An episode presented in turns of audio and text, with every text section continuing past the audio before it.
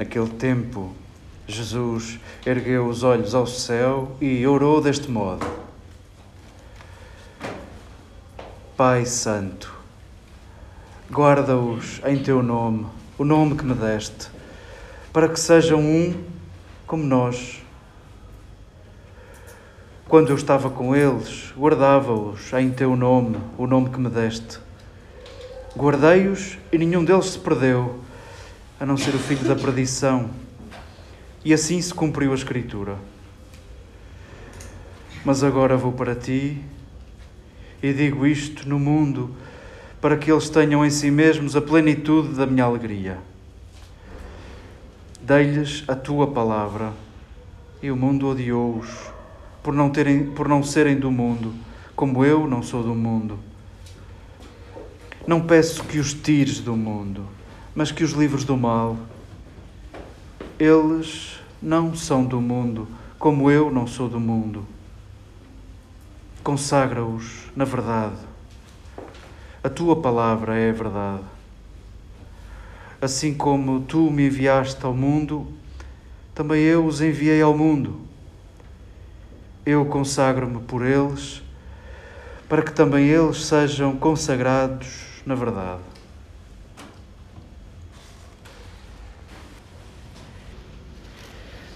Queridas irmãs, queridos irmãos, já se pode dizer no plural, queridos amigos, desculpai chamar-vos amigas e amigos e irmãos sem, sem porventura nos conhecermos assim tanto, permitir este abuso, porque hoje queremos celebrar aquilo que temos em comum, aquilo que nos aproxima. E, e ao escutarmos estes textos, os que habitualmente consomem estas coisas até dão um desconto. Quem se calhar vem e há muito tempo que não vinha, desculpem uh, o registro aborrecido que é o registro de João, particularmente quando ele inventa os discursos de Jesus, quando ele coloca na boca de Jesus frases que estavam na memória da comunidade e agrupa-as de uma forma que para nós mais ocidentais e mais distantes da escrita grega tão redondinha uh, incomoda-nos.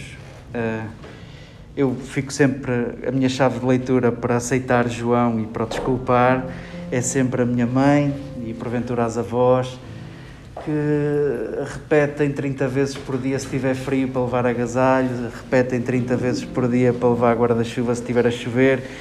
E João, porventura, é um amoroso como as mães e como as avós e, e repete aos seus leitores por, pelo amor que lhes têm, pelo cuidado que lhes têm. E porventura assim desculpamos a forma tão rebuscada e tão repetitiva da sua escrita. É uma escrita amorosa e uma repetição de quem cuida. E escutávamos neste discurso que a gente nem percebe bem se é Jesus a falar aos seus discípulos, se é João a falar à sua comunidade que começa a experimentar desconforto e perseguição e ridicularização por seguirem aquele, aquele estranho, aquele judeu marginal que acabou mal. Falávamos de unidade e a vontade de construção de unidade. E porventura há pistas que nos são que são importantes para o dia de hoje e porventura para aquilo que estamos a celebrar no dia de hoje. Ao falarmos de unidade, o texto terminava, este parágrafo que nos foi servido, terminava com verdade. Certo, estamos como Pilatos. E o que é verdade? Certo.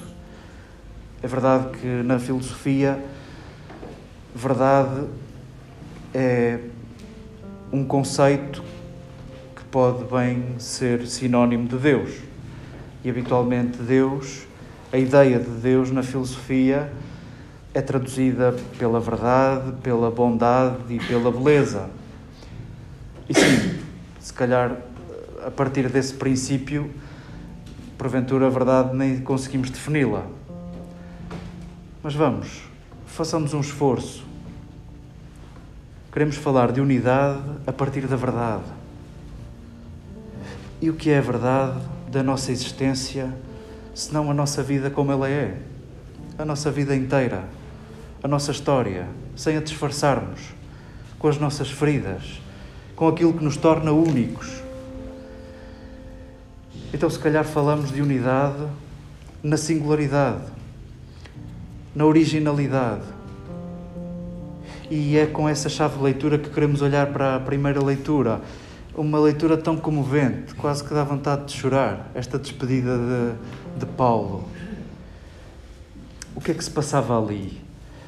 Uh, Paulo sabia que com a sua saída da comunidade, alguns judeus iam obrigar os que tinham abraçado o cristianismo recentemente, iam obrigá-los a serem iguais, a praticarem a lei de Moisés, a serem judeus como todos os judeus.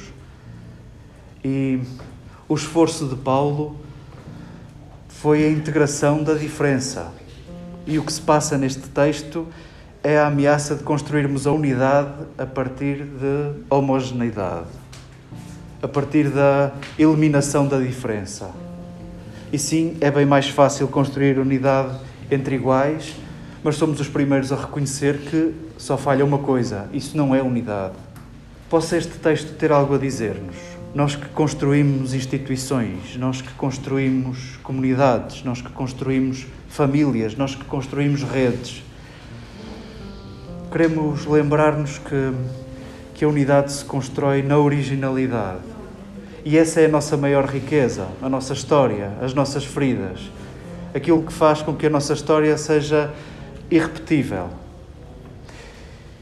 E queremos concordar que é porventura nessa originalidade e no conhecimento que nos vem das nossas feridas, do conhecimento que nos vem da nossa inteireza, da forma como nos olhamos inteiros e vestimos o tempo de que somos feitos, a ponto de dizermos a minha vida, queremos reconhecer que é esse conhecimento que nos permite cuidar melhor.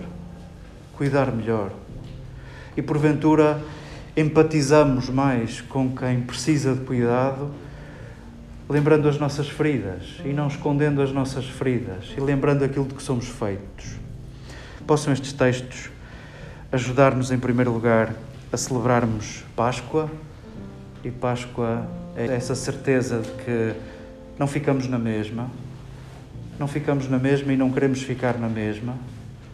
Não somos indiferentes a um Deus que é a nossa condição e habita a nossa condição. E possa este texto ajudar-nos a celebrar 30 anos de cuidado, lembrando os 30 anos de dedicação do Banco do Bebê e o que mais está para vir, porventura o melhor, que é sempre o dia de hoje.